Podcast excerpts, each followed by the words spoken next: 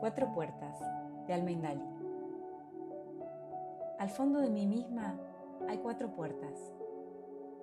Una me conduce a quien fui. Es el sendero recuerdos que parecen de otras vidas. Vibrantes colores de antaño, inequívocos sabores de infancia, caricias perdidas en lo etéreo del tiempo.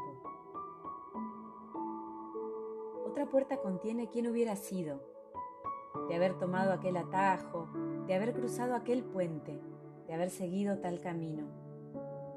Caprichosos meandros del río de la vida. También soy yo esas puertas que nunca abrí.